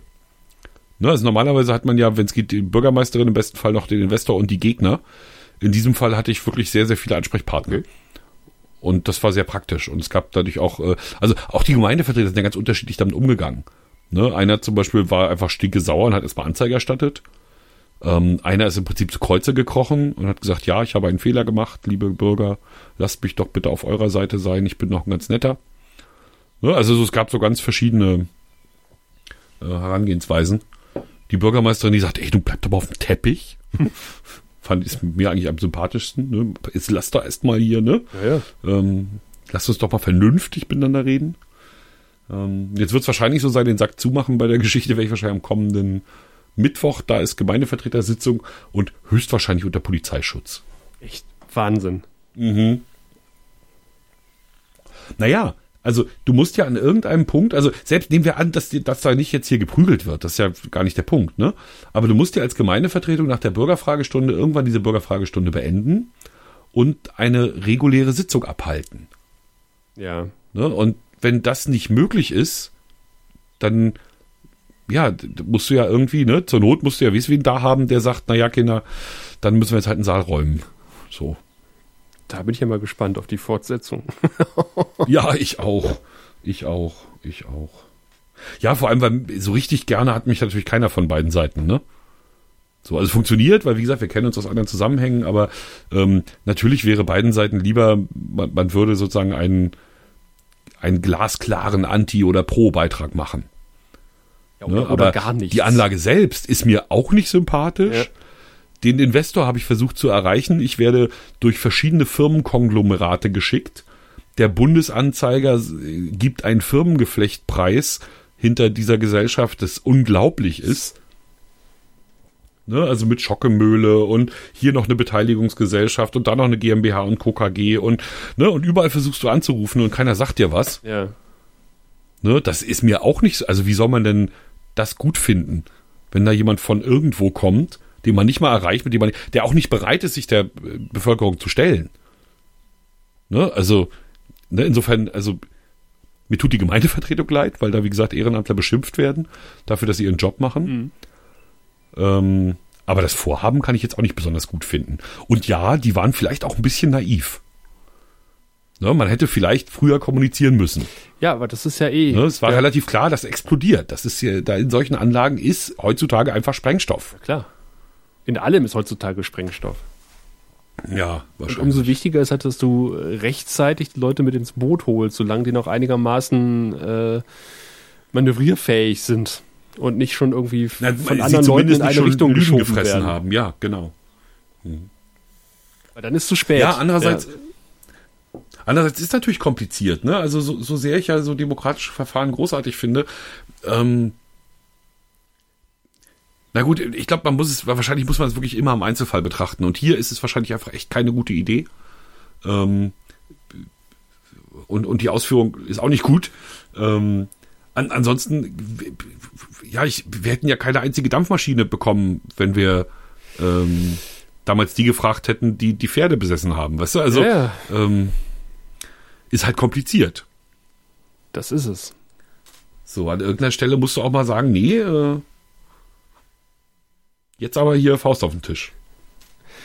Ich habe dir doch mal erzählt von, äh, von, von Klein Ostnich an der B169 und dem LKW-Durchfahrtverbot, ne? Mhm.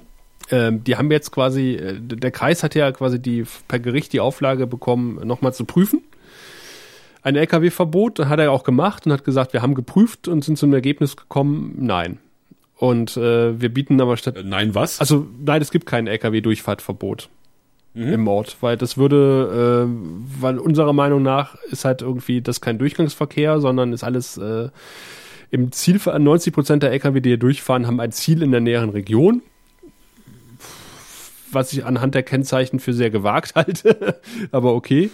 Ähm, und wenn man das jetzt hier schließt, dann äh, sorgt man nur für anders für Probleme weil dann würden die sich andere äh, Strecken suchen. Die B169 ist halt eine beliebte Abkürzung zwischen den Autobahnen A15 und A13, da haben wir es wieder.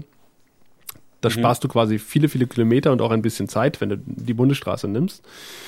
Ähm, und äh, stattdessen haben sie gesagt, wir machen Tempo 30 und äh, wir stellen einen Blitzer auf. Den ersten Blitzer, den der Kreis aufstellen wollte, der stand dummerweise auf Privatgrundstück. Hat man aber erst festgestellt, als der Mensch, dem das Grundstück gehört, gesagt hat, so, macht ihr denn hier eigentlich? Jetzt ist das meiner.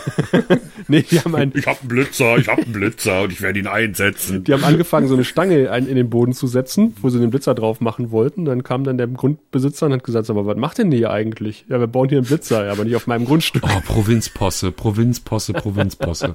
Also haben sie hat man sein öffentliches Grundstück gefunden und hat einen neuen Blitzer draufgesetzt und der stand dann irgendwann seit einer Woche und ich war noch mal draußen und habe kontrolliert, ob das funktioniert, ob das äh, für eine geringere Lärmbelastung äh, sorgt. Äh, Spoiler, nein. Überraschenderweise nicht, nein. Und auch die ähm, Einführung der Maut auf Bundesstraßen hat da überhaupt nichts gebracht. Also ähm, da, da donnern immer noch so viele Lkw durch, das ist echt abartig. Nee, das möchtest du ja auch nicht haben, ne? Also, wenn du dir vorstellst, du hast irgendwie dein Zuhause gefunden in einem netten kleinen Dorf und dann äh, brettern da LKW Ja. durch ohne Ende. Jetzt war, war letzte Woche halt eine, eine Informationsveranstaltung der Industrie- und Handelskammer ähm, zum Einbau von Lärmschutzfenstern. Das war ja das Angebot. Äh, das war dummerweise schon in der Woche, wo ich Urlaub hatte. Ich hatte das zwar geplant, äh, dass da jemand hingeht, aber ich weiß nicht, was rausgekommen ist, leider. Wir haben noch eine Posse aus Schwerin, die es bis zu netzpolitik.org Uh. geschafft hat. Ja, hui, hui, hui. Wir, wir haben ja bei unserer Stadtvertretung hier in Schwerin eine ganz absurde Situation. Also unser Stadtparlament tagt natürlich weitestgehend öffentlich, wie sich das gehört, ne, bis auf die üblichen Personal- und Grundstücksangelegenheiten und so. Ähm, und äh, es gibt einen Livestream. Ja. Ne, du kannst also, wenn Stadtvertretung ist, einem Livestream folgen. Jetzt haben die Stadtvertreter allerdings gemerkt, oh, wenn wir so einen Livestream aussenden, dann kann ja jeder Hans und Franz sich aus dem Livestream was rausschneiden und das dann anderweitig veröffentlichen. Ne? Möglicherweise sogar, um uns lächerlich zu machen. Das wollen wir nicht. Also ändern wir unsere Hauptsatzung dahingehend, dass da drin steht, es wird ein Livestream bereitgestellt. Dieser Livestream wird nicht archiviert und es wird Dritten verboten, ihn zu verarbeiten oder zu verwenden oder auch Ausschnitte daraus zu verarbeiten oder zu verwenden.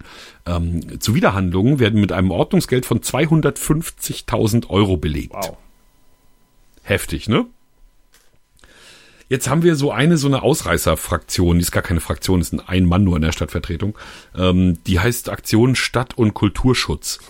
die hatten sich so ein bisschen gegründet als das Theater, als es mal wieder darum ging, äh, im Theater ganz viele Stellen zu kürzen und so, ne? Und irgendwie haben sie es dann äh, mit einem Sitz tatsächlich in die Stadtvertretung geschafft. Ähm, und da gibt's eben einen im, im Dunstkreis, äh, den Herrn Martini. Äh, und der ist bis jetzt dadurch aufgefallen, dass er hier ein altes Sportstadion retten will. Junger Mann.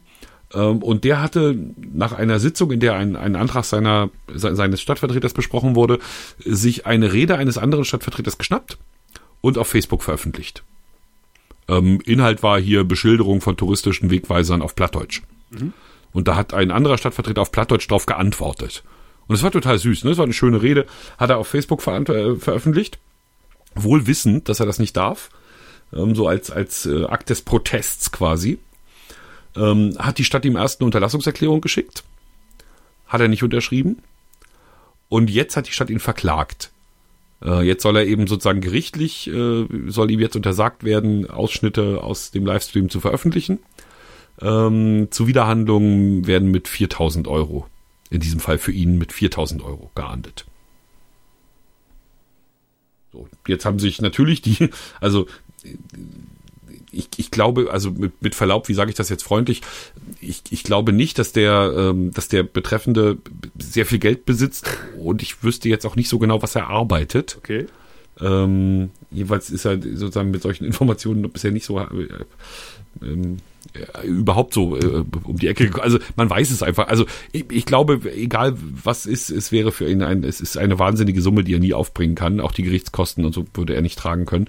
Ähm, jetzt durch Netzpolitik.org aber hat sich sowohl eine Anwältin gefunden ähm, als auch die Piratenpartei, die sich ähm, an den Kosten beteiligt. Mhm.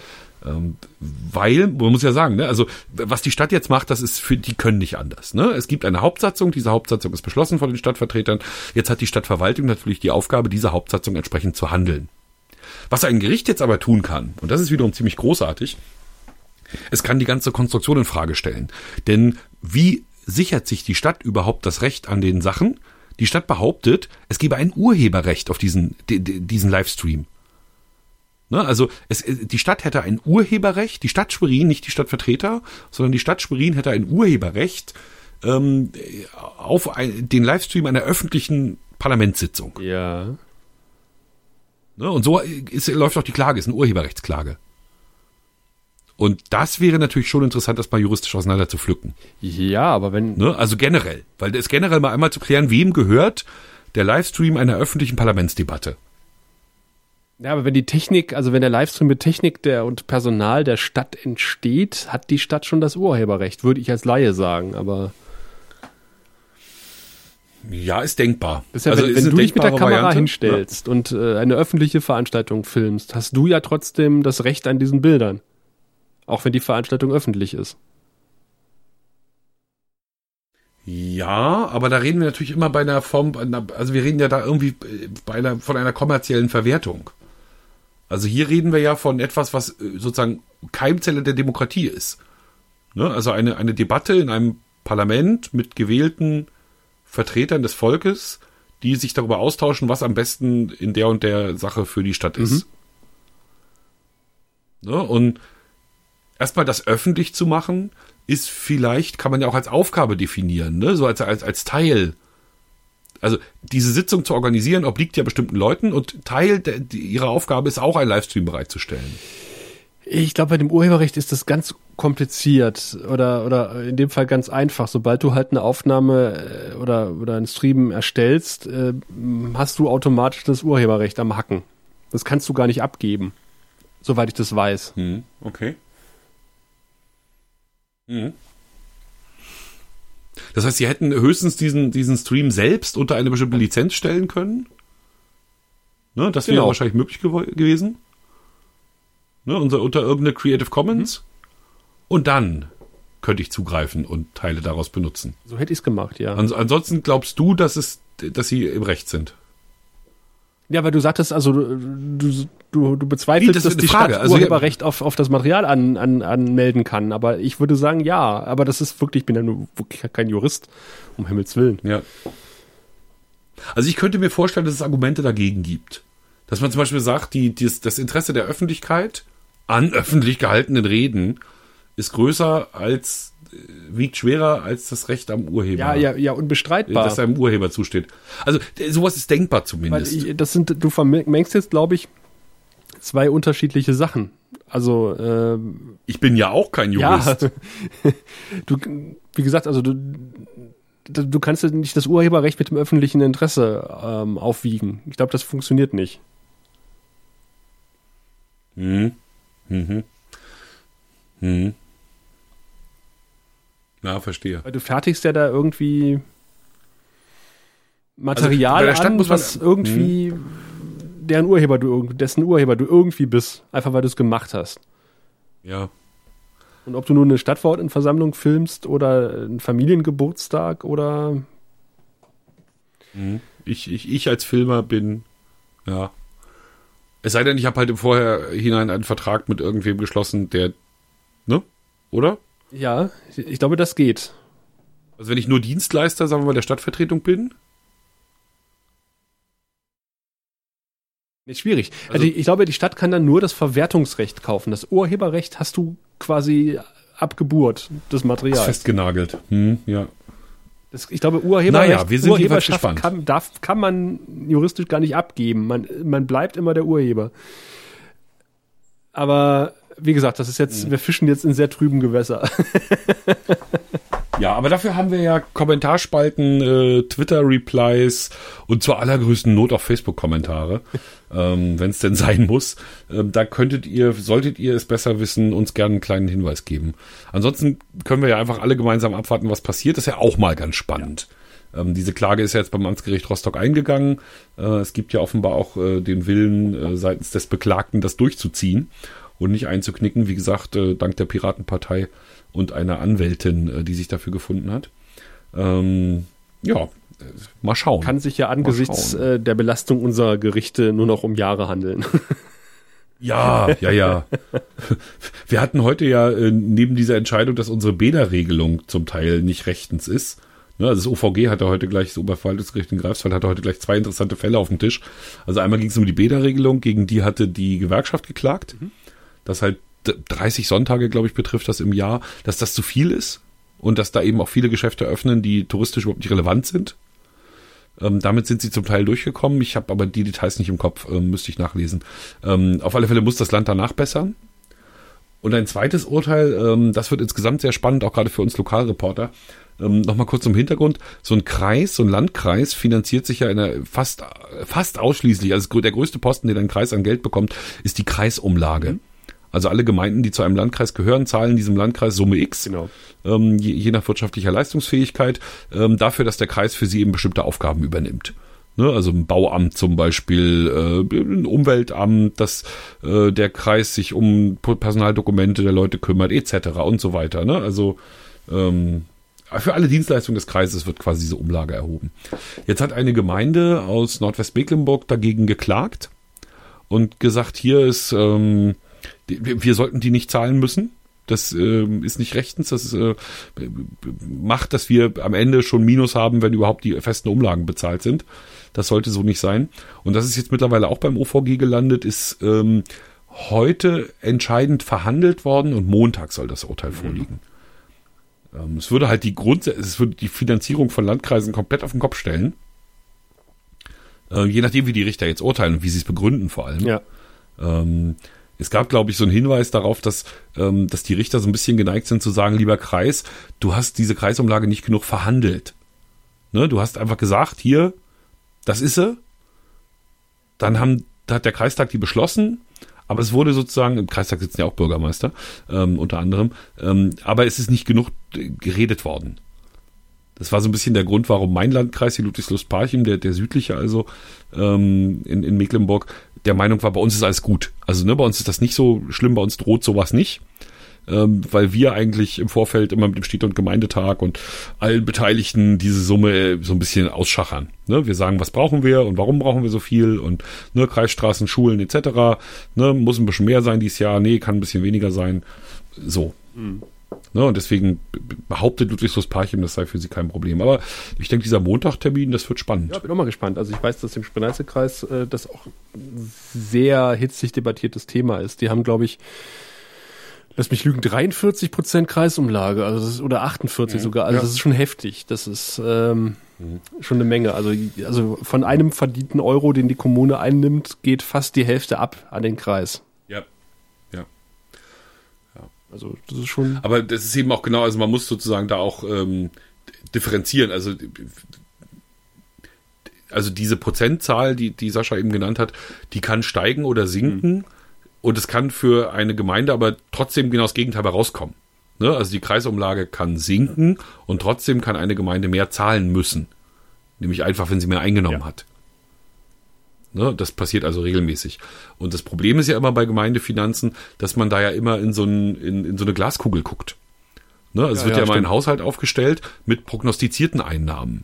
Ne, also man, man guckt sozusagen in den Jahren zuvor, hat Unternehmen XY so und so viel Gewerbesteuer gezahlt. Und dann sagt man, oh, hm, ah, hm, Glaskugel, so viel zahlt dieses Jahr wieder. Jetzt hat aber dieses Unternehmen dummerweise miese gemacht im Jahr und ganz viele Abschreibungen und etc. Ne? Und zahlt überhaupt nicht so viel Gewerbesteuer. Ne? Das offenbart sich aber erst ein Jahr später. Wir wissen ja auch, wann wir unsere Steuern sozusagen endgültig abrechnen. Ne? Das ist ja nicht immer sofort, sondern das hat ja einen Delay sozusagen. ähm, insofern ähm, werden natürlich unter Umständen Gemeinden von so einer Umlage extrem belastet, auch wenn sie gerade gar kein Geld haben. Ne? Und rechnerisch ist trotzdem alles in Ordnung.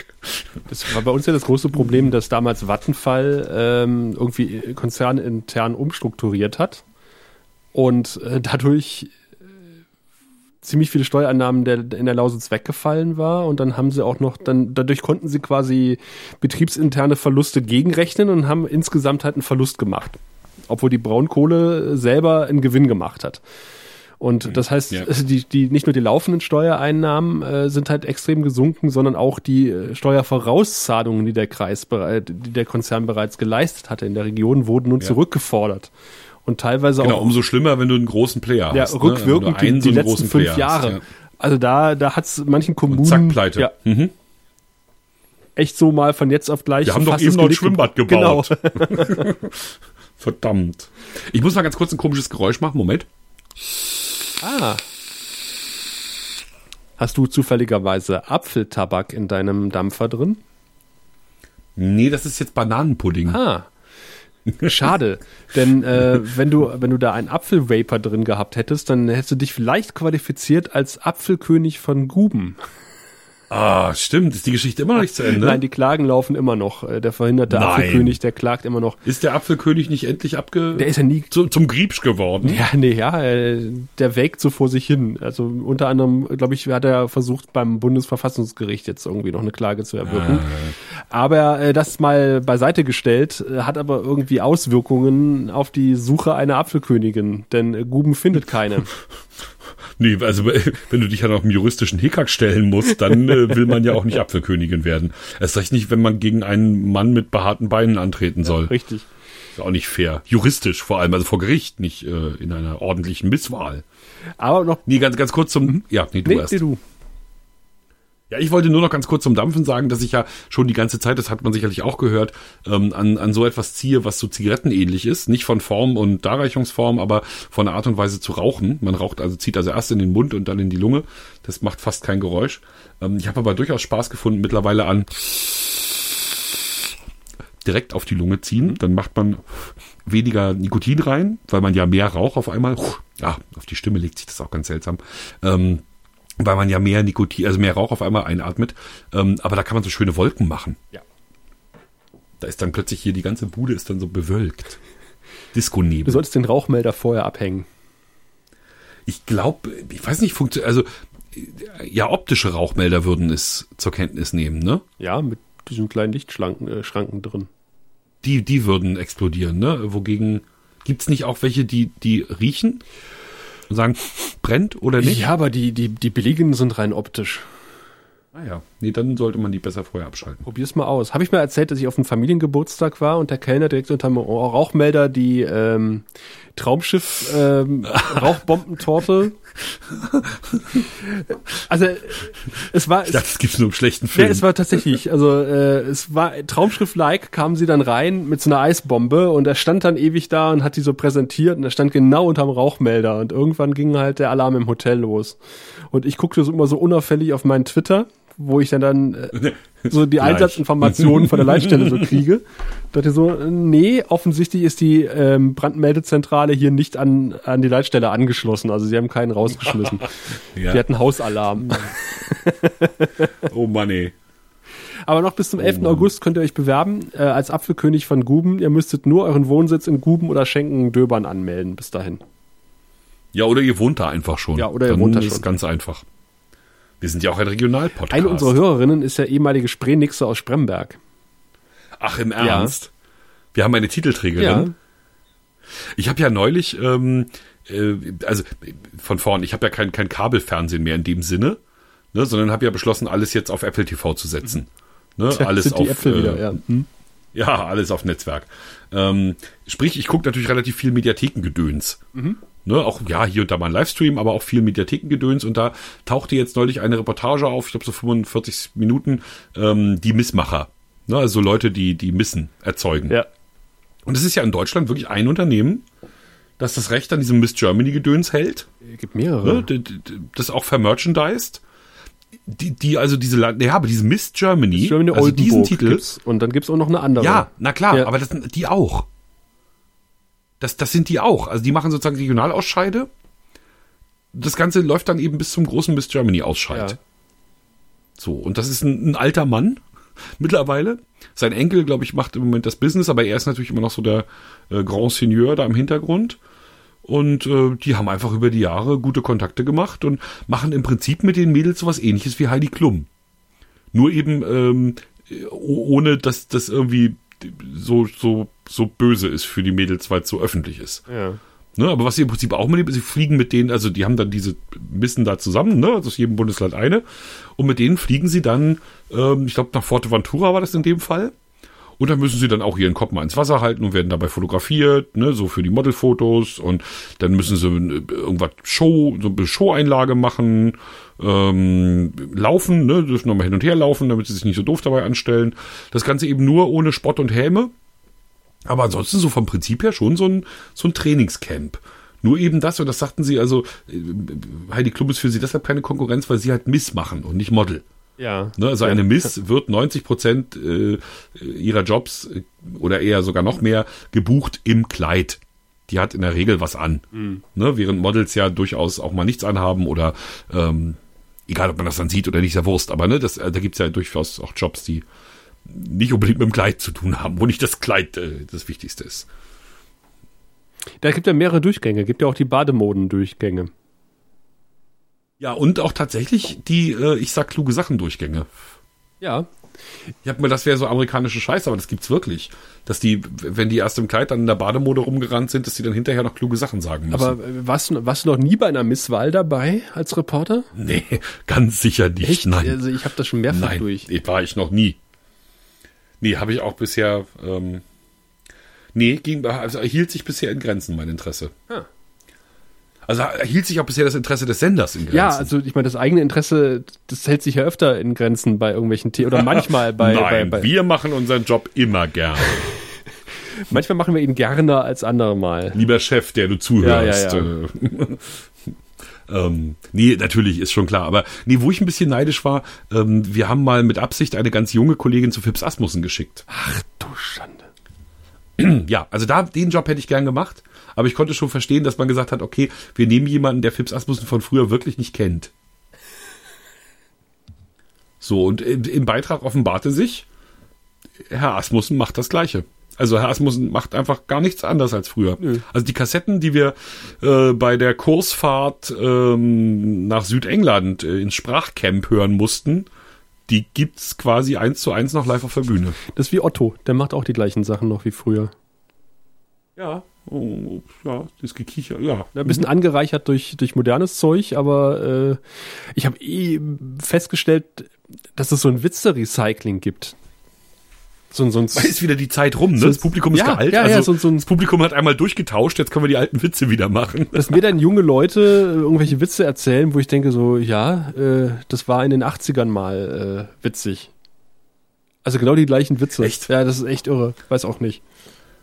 Na, ich bin ja, was Humor und originelle Einfälle und, und Bonmots und Wortspiele und so betrifft, ähm, ein bisschen aus dem Spaß raus. Also früher hatte ich da Spaß dran was man ja auch den, den vielen Texten anmerkt, hoffentlich, ähm, die, die da so der einst mal in die Welt gepustet wurden. Das Dumme ist nur, dass sobald du eine Idee hast, äh, wenn du sie googelst, merkst du, äh, irgendein Gymnasiast in irgendeinem Gymnasiastenforum hat diesen Gag schon lange gemacht.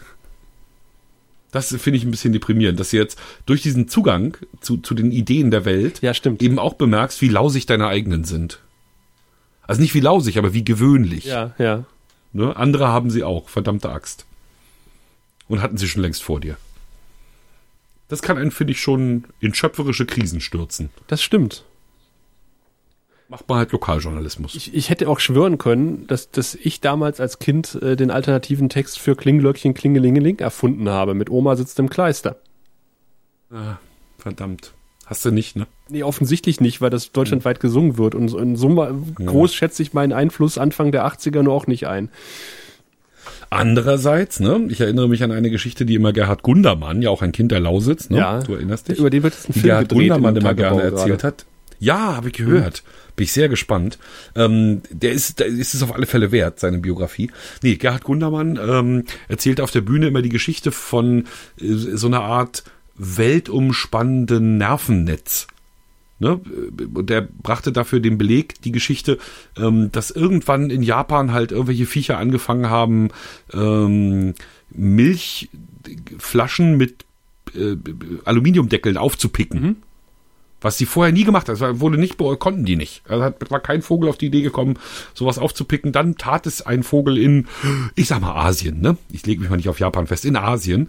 Und irgendwie wenig später taten es Vögel auf der ganzen Welt. Okay. Ne? Was er eben als Beleg dafür sah, dass es eben sowas wie ein neuronales Supernetz gibt, äh, von dem wir nur als Menschen schon keine Ahnung mehr haben.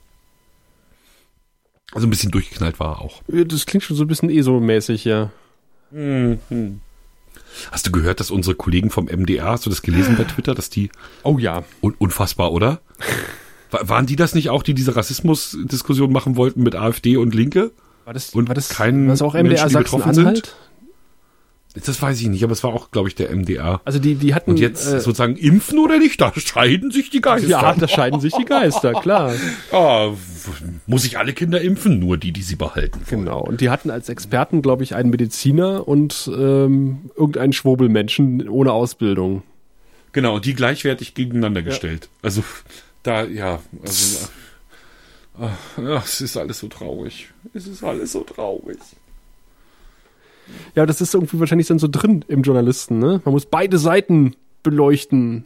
Auch Ja, wenn ja, die eine Seite wenn man ganz weiß, dass- offensichtlich recht hat. Das ist irgendwie so. Ja, d- genau, wenn man weiß, dass irgendwas eine Lüge ist, dann kann man es doch nicht als gleichwertige Information neben eine äh, von, von Dutzenden, Hunderten, Tausenden Wissenschaftlern belegte äh, Faktenserie stellen. Das geht doch nicht. Ja. Also, da, es muss also, ich, ich kann doch auch nicht behaupten, es regnet, nur weil einer gesagt hat, es regnet, wenn es gar nicht regnet. Also, Es wird wahrscheinlich auch keiner machen, äh, ist die Erde tatsächlich flach? Daran scheiden sich die Geister. da scheiden sich die Geister. Nein. es gibt ein paar Spinner, die sagen, die ist flach, aber ansonsten äh, gibt es äh, zahlreiche Beweise, die, die die Theorie widerlegen. Also ist ganz offensichtlich eine Kugel. Naja, Ja, also, oder was ähnliches. apropos Kugel, Sascha, was für eine fantastische Überleitung. Hast du was von der WM mitgekriegt? Äh, Ja, äh, leider. Ich musste äh, das Deutschlandspiel, äh, das müsste das letzte gewesen sein, gegen Südkorea haben die gespielt. War das das letzte? Und verloren zwei. Ja, okay. Ähm, das, mu- da musste ich vom Public Viewing berichten. Äh, das war so ein Job, den ich dann weniger gerne gemacht habe. Ja, stimmt. Ähm, stand also da und das war äh, wirklich eine, eine grottige Stimmung mit einem grottigen Spiel. Das äh, kann sogar ich beurteilen, äh, der sonst keinen Fußball guckt, aber äh, es war einfach, ja, nicht viel Stimmung im, im Publikum. Und äh, ich musste aber weg, weil ich hatte, ähm, musste meine Tochter abholen bei, bei Freunden. Das hatte ich schon vorher vereinbart. Und ich habe gesagt, ich kann leider dann, ich muss nach der letzten Live-Einblendung in den Nachrichten, muss ich leider weg, weil dann, dann, dann kann ich nicht mehr. Elterliche Pflichten gehen vor. Da habe ich einen Kollege abgelöst, der dann für die nächsten Nachrichten den Live-Einblendung, die Live-Einblendung gemacht hat. Das heißt, ich bin losgefahren bei einem Stand von 0-0 und äh, kam dann bei, bei, bei, der, bei den Freunden der Familie an, um meine Tochter abzuholen. Und ähm, alle guckten mich traurig an und ich dachte so, hm, was ist denn passiert? dann, mir war schon irgendwie klar, dass die ausgeschieden sind, weil äh, es hätte rein faktisch hätten die noch zwei Tore schießen müssen, äh, um also für sich sozusagen, um zu gewinnen. Habe ich ausgerechnet, Fußball-Klugscheißer wie ich war. Ich hatte seinen Spickzettel. Also was muss passieren, damit Deutschland noch irgendwie Ja. weiterkommt? Mhm. Musste ich ja wissen als Reporter. Ähm, nee, aber zwischenzeitlich haben die noch zwei Gegentore kassiert und waren damit raus. Das war mein äh, Erlebnis. Nein, und ich war bei einem äh, Geburtstag von unserem stellvertretenden Feuerwehrchef, der dummerweise während eines Deutschlandspiels, es müsste gegen Schweden gewesen sein, äh, seinen Geburtstag feierte und natürlich eine Großbildleinwand im Feuerwehrgerätehaus aufhing, äh, auf der dann irgendwie äh, Fußball zu sehen war. Und aber ich habe die ganze Zeit draußen gestanden und habe mich da mit Kameraden unterhalten, weil ich keinen Bock auf Fußball hatte. Das waren meine Fußballerlebnisse. Mehr habe ich von der Weltmeisterschaft nicht mitbekommen. Ja, das äh, deckt sich fast mit ähm, mit mit meinem. Äh, also das, ich fand im Vorfeld das alles so doof. Ähm, weiß nicht, irgendwie ging mir das mehr auf den Sack als sonst. Ich glaube, es war gar nicht anders als sonst, aber irgendwie ging mir das erst ein bisschen auf die Eier. Deswegen habe ich gerade so den den Deutschland-Teil nicht wahnsinnig intensiv verfolgt. Ähm, habe dann erst eingeschaltet, als es in die Viertelfinals ging, ähm, um hier und da mal dann so nebenbei ein schönes Spiel zu sehen. Ähm, aber war dann auch nicht immer der Fall. Es waren aber noch wieder sieben Leute oder waren es acht oder zehn aus Kolkwitz äh, nach Russland gefahren. Die habe ich vorher interviewt und dann mit denen haben wir man manchmal telefoniert im Stadion. Die haben auch nur die Vor Vorrunde gebucht und haben auch nichts verpasst, sozusagen. ja, haben alle Plan. deutschen Spiele gesehen. aber ist ja, aufgefallen, wir wissen ja, wir wissen ja, wir konnten ja gar nicht anders. Als guter Reporter hattest du ja die, ähm, die Statistik gelesen. Ähm, wer Weltmeister wird, haut beim nächsten Mal entweder in der Vorrunde ähm, sich raus oder äh, kommt gar nicht erst. ich sag mal, seit die AfD im Bundestag sitzt, hat Deutschland noch keine Weltmeisterschaft gewonnen. Ja, danke. Vielen Dank, AfD. Loser. Weiß man, woran es liegt. Ja. Ja, Oh, die haben heute wieder ganz viele komische Pressemitteilungen verteilt. das machen sie Heute gerne. war wieder so ein Tag. Wir haben ja, wir haben ja diesen, wir haben ja diesen, ähm, äh, diesen zu Unrecht abgeschobenen Mann aus, aus Afghanistan, den wir jetzt wahrscheinlich zurückholen. Mhm. Ne, das ging heute irgendwie durch alle Medien, dass sie den aus Versehen abgeschoben. Oh, die, wie die mit Menschen umgehen. Ähm, so, ne, das ging heute durch alle Medien. Da haben sie natürlich viel zu, zu sagen gehabt. Dann zum Urteil zum öffentlich-rechtlichen Rundfunk ähm, haben sie viel zu, zu sagen gehabt. Also, ähm, das war, musste man viel wegscrollen. Ja, das kann ich mir vorstellen. Sascha, wir haben tatsächlich, wenn ich das hier richtig sehe, schon wieder anderthalb Stunden geschafft. Ja. Und wir wissen ja, So viel Material. sind die Reporter noch so fleißig, der Podcast dauert nur 1,30. Ich habe irgendwie das Gefühl, ich habe davon eine Stunde voll geredet. Deckt sich das mit deinem Empfinden? Das kann oder sein, aber ich hatte ja auch nicht so viel zu sagen heute. Also Du hast so halt viel zu besonders erzählen. viel zugehören, äh, zuhören müssen. Ne? Aber hast du dem letzt äh, bei Twitter den, den kleinen Aufschrei in der Podcast-Bubble mitbekommen, weil irgendein Mensch äh, der Meinung war, zu sagen, ein guter Podcast dauert maximal eine Stunde? So ein Berater? ähm, ja, und ich, und ich glaube auch tatsächlich, dass, ähm, dass wirklich lange Podcasts hören ein, ein Nischenphänomen ist. Da gibt es äh, logischerweise ganz viele von, die das möchten. Aber das ist wieder mal, ich glaube, das sind die, die wir wahrnehmen. Ne? Also ich, also das ist ja dieser Berater richtet sich ja an einen anderen Markt. Ne? Der will ja, der, der will ja hier, na hier, wie, wie, wie, wie heißt der zum Beispiel hier Übermedien oder ne, hier Niggemeier und und Kuttner. Ne, das, das, ist, solchen Leuten will er ja, solche Leute will er ja coachen. Ja, ja. Nicht uns. Und da finde ich eine Stunde oft eine angemessene Länge, muss ich sagen. Wie gesagt, Also- ich finde ja persönlich 1,30 immer eine ganz gute Länge. Aber das ist, wie gesagt, persönliches Empfinden. Andere wollen halt länger hören. Das ist, äh, sei jedem, die Podcast-Welt ist wirklich riesig. Das habe ich jetzt wieder festgestellt. Äh, im Zuge dieses Podcast-Festivals in Potsdam, die sind ein bisschen mit der, mit, mit der Gemeinde Neufahrland oder mit dem Ortsteil Neufahrland. Du warst bei einem Podcast. Nein, ich war nicht da. Es gibt, es gibt jetzt in Potsdam ein, ein Podcast-Festival. und ähm, an, sollte an einem Potsdamer See und teilweise in einem Potsdamer See stattfinden. Und wer die Stadt Potsdam kennt, der weiß, dass die Stadt Potsdam und die Potsdamer ein sehr gespaltenes Verhältnis, Verhältnis zu ihren Seen haben. Da dürft nämlich, äh, wenn es geht, äh, keiner ran, sondern nur der, der da ein Grundstück hat. Ähm, Ah. Mhm. Und äh, die, die Podcast-Festivalmacher wollten eine Seebühne bauen. Also haben teilweise auch angefangen. Also die haben wohl auf einem Privatgrundstück dort äh, das organisiert und haben gesagt, dann machen wir noch eine Bühne im Wasser, was dann die Gemeindevertretung vor Ort spitz bekommen hat, die Ortsvorsteherin, und gesagt hat, das geht Ist nicht. auch schlecht zu verstecken, so eine Das Bühne ist auf dem Naturschutzgebiet. Es war am Rand eines Naturschutzgebietes und jetzt haben sie sich am Ende geeinigt. Aber äh, langer Rede, kurzer Unsinn. Ich habe das Line-up dieses Festivals geguckt und habe festgestellt, ähm, dass es sehr viele Podcasts gibt, die ich nicht kenne. Das- Naja, es sind ja auch jetzt, also na- nachdem es wieder sozusagen, äh, nachdem die Berater wieder rumlaufen und sagen, dass Podcasts was Gutes sind, ähm, gibt es ja im Moment auch äh, an allen Fronten Podcasts Ja, plötzlich. Das ist so- also von einem Label veranstaltet, das Podcast-Festival, und da sind halt nur die Label-Podcasts im Grunde genommen drauf. okay. Jo. Kann man hingehen, muss man ist, nicht. aber es ist nicht, ist nicht dein Superlabel hier. Ich kannte das Label. hast ja auch sowas wie ein Label, ne? Nee, also mein? Label ist es Imperium, nicht. Wenn das Podcast-Imperium ein Super, Festival Super Imperium, Podcast das Imperium. genau. Unter dem machst du es Das ja ist nicht. sehr gut. Hört es. Hört alle Podcasts des Podcast Imperiums. Das kann man nur empfehlen, Eine Million Dollar. Um die Wartezeit auf die nächste Flachland-Reporter-Ausgabe zu überbrücken, die hoffentlich äh, schon im August wieder da sein wird, wenn äh, Tom vier Wochen Urlaub hat und der arme Sascha wieder arbeiten muss. Ja, und wenn der Tom sozusagen äh, mit einer Staublunge hier ins Mikrofon rülpsen wird, dann aber hoffentlich äh, auch zu berichten hat von dem einzigen Ausflug, den- er sich, man soll ja nicht von sich in der dritten Person sprechen, also Kommando zurück. Ich werde mit einer Staublunge am Mikrofon sitzen unter Umständen und ein bisschen keuchen, aber ich werde möglicherweise auch zu erzählen haben von einer Fahrt in die Alpen. Uh, Ähm, ich habe nämlich jemanden gefunden, der einen Hänger hat äh, zum Motorräder transportieren. Spart man sich halt äh, viel Autobahnfahrerei, die keinen Spaß macht. Da schmeißen wir unsere Motorräder rauf und äh, düsen dann so ein bisschen durch die Alpen. cool. Ich dagegen werde ja im, äh, in Mecklenburg-Vorpommern Urlaub machen. Gute Wahl, sehr gute Wahl. Ob wir es irgendwie schaffen, uns dort zu treffen, das werden wir sehen. Und wenn, dann gibt's eine richtige Ausgabe, Aug in Aug. So machen wir es. Wir werden noch spritziger agieren. Noch spritziger als heute. Wahnsinn. Naja, wir haben ja immer dieses Delay hier, dieses leichte, Ja, ne? das Und stimmt. man fällt sich gegenseitig ins Wort, bis der andere gemerkt hat, dass einem gerade ins Wort gefallen wurde. Ne? Das gibt's ja dann alles nicht. Da freue ich mich drauf. Ich mich auch.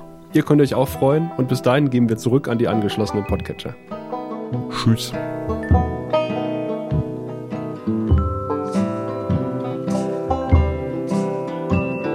Die Flachlandreporter.